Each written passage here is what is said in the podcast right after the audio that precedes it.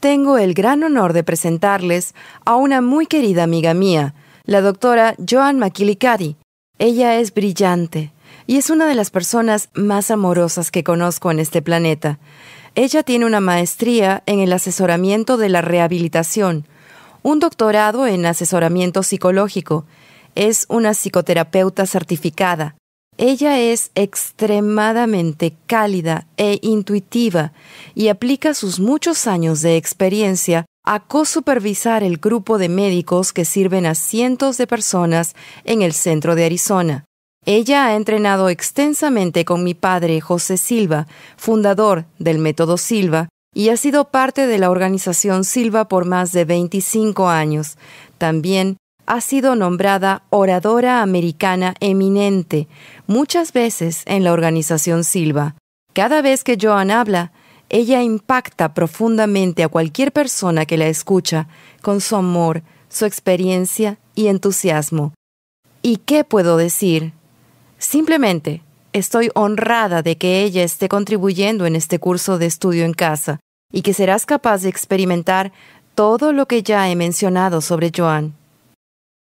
He sido consejera profesional desde mediados de los años 70, e instructora Silva certificada desde mediados de los 80, y durante ese tiempo he tenido el gran honor, bendición y oportunidad de asistir a miles de personas en su sanación. Y cuando observamos el proceso de sanación, observamos el proceso holístico, cómo podemos sanar el cuerpo físico, la mente, el espíritu y las emociones.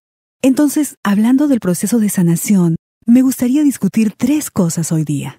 La primera parte es, ¿qué es el proceso de enfermedad? ¿Y cómo podemos obtener algo de valor de esto?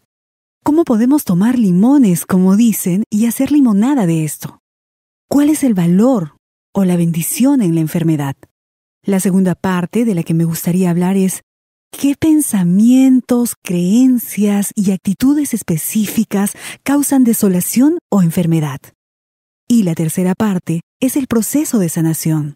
¿Cómo podemos sanar nuestras emociones, pensamientos o creencias para estar en paz y en estado de alivio? Y con esto, la salud. Entonces, empezando con la primera parte, se nos ha dicho que el 85 a 95% de nuestros desafíos físicos y nuestras condiciones físicas son causadas por el estrés.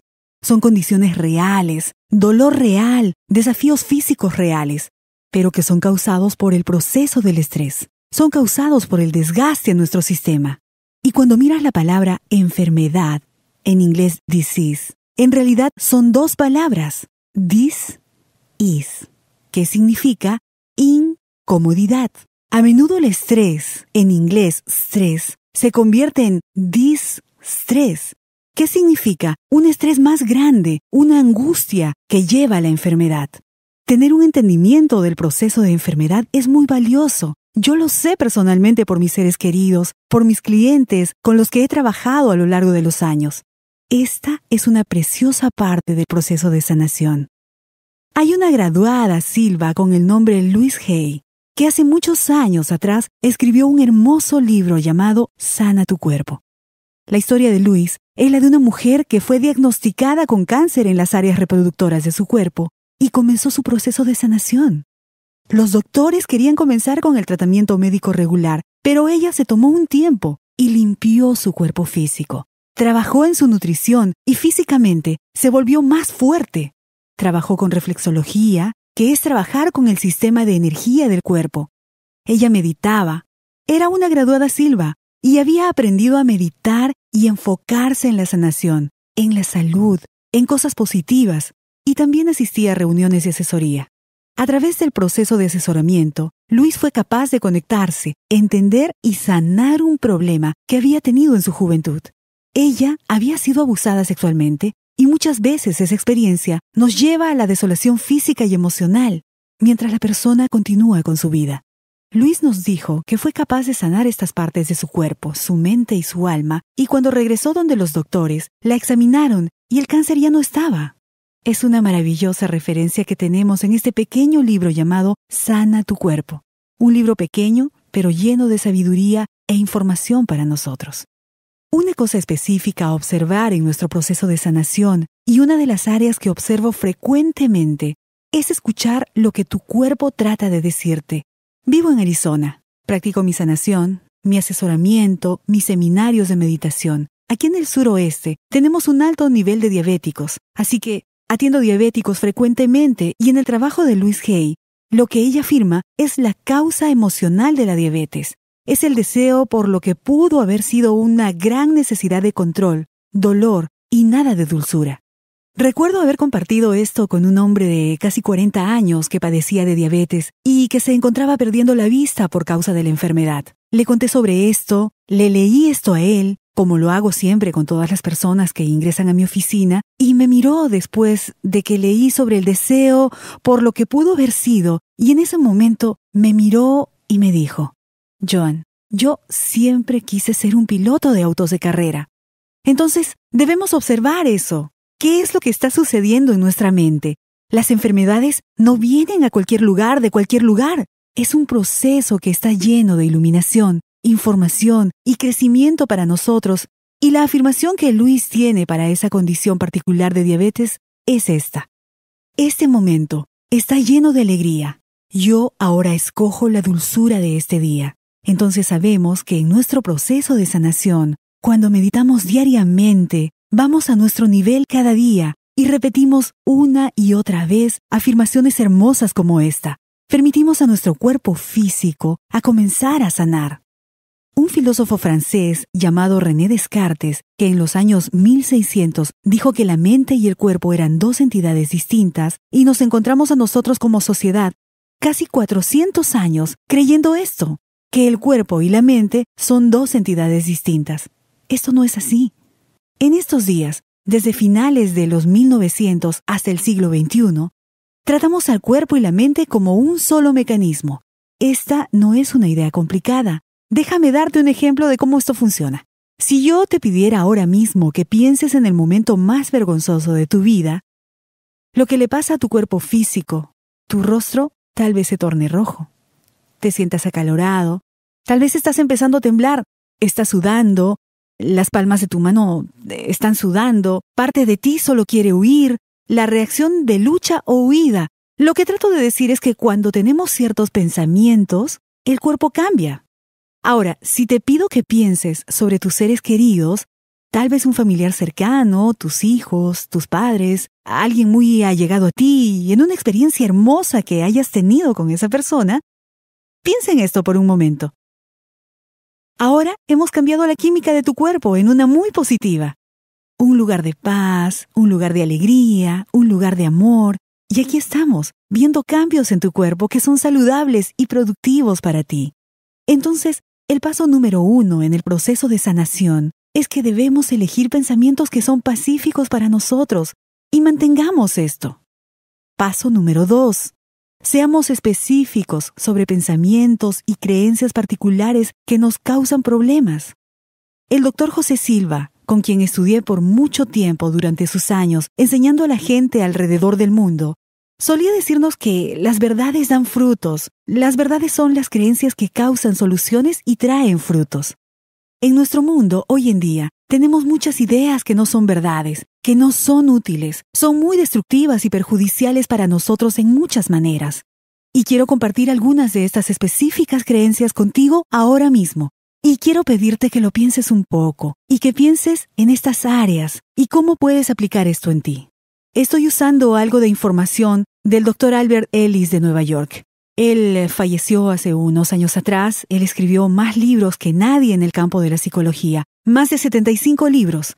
Y la terapia que utilizó es la llamada terapia racional emotiva, que está basada en la idea de que las emociones provienen de nuestros pensamientos. Las emociones no vienen de la nada, provienen del pensamiento que nos decimos a nosotros mismos. El doctor Ellis, después de trabajar con mucha gente, con el paso de los años, empezó a escuchar a las personas. Sus clientes le decían qué era lo que estaba pasando, y él identificó pensamientos específicos que solemos tener, que causan problemas. Lo que encontró muchas veces fue la palabra debería, que está en el medio de nuestro pensamiento. La palabra debería significa una orden, una demanda, Estamos diciendo que las cosas deben ser de cierta manera, pero el problema con esa palabra es que no hay muchos hechos en este mundo. Hay muchas opiniones, pero no muchos hechos. Y a veces tenemos opiniones en nuestro pensamiento. Los vemos como hechos, pero en realidad son solo opiniones. Déjame decirte algunos de estos. Ten presente que voy a tratar de resumir en unos minutos los 75 libros que él escribió. La primera idea que el doctor Ellis encontró es muy frecuente en los pensamientos de muchas personas y es un pensamiento que causa mucha desolación en la forma de vergüenza y culpa. Es la idea de yo debería ser perfecto y nunca cometer un error. Muchas veces, en nuestro proceso de sanación, nos derrotamos a nosotros mismos sobre algo. Nos decimos a nosotros mismos que deberíamos haber hecho algo diferente, deberíamos haber sido diferentes en lo que hicimos, y detrás de este pensamiento si verdaderamente pensamos en esto, está la idea, debería haber sabido mejor, debería ser perfecto, no debería haber cometido ese error. Tal vez miras hacia atrás, una decisión que tomaste en tu matrimonio o en alguna relación, como padre, como hijo, en tu trabajo, un cambio en tu carrera, alguna dirección en tu vida, y es importante observar toda esta idea de que el programa más fuerte es el vencedor cuando tomamos nuestras decisiones. Parte de nosotros está pensando, yo debería ser perfecto. Pero la verdad es que no somos perfectos. Cometemos errores. Y la segunda parte de esto es que ni siquiera estamos seguros de lo que es perfecto. Pensamos que hay una manera perfecta, cuando en realidad no la hay. Hay muchas maneras de hacer las cosas. Entonces, parte del proceso de sanación es observar. ¿Qué es lo que me tiene molesto conmigo mismo? ¿Dónde estaba yo cuando pasó esto? ¿Dónde me encontraba con respecto a mi mente, mi alma, mi corazón? Y observar este momento de nuestra vida con compasión. Y lo que el doctor Eli sugiere es que en vez de decir debería haberlo hecho de otra manera, cambiar la palabra a pude haberlo hecho de otra manera. Hubiera sido bonito, lo hubiera preferido, pero no lo hice. Eso fue lo mejor que pude hacer en ese momento y observándonos a nosotros mismos con compasión y comprensión, nos podemos liberar a nosotros mismos para estar en paz y observar esa decisión de manera que podamos aprender y crecer con ella, antes que perder nuestra luz y nuestro poder por algo que ya está hecho y ya terminó. Entonces, es muy importante observar las decisiones que hemos tomado, y si alguna de ellas nos hace sentir molestos con nosotros mismos, hay que mirarla con comprensión y compasión y no conservarla dentro de nosotros de ninguna manera. Y luego, en esta discusión, estaremos trabajando en toda la idea del perdón, liberando estos sentimientos que hemos estado manteniendo dentro de nosotros.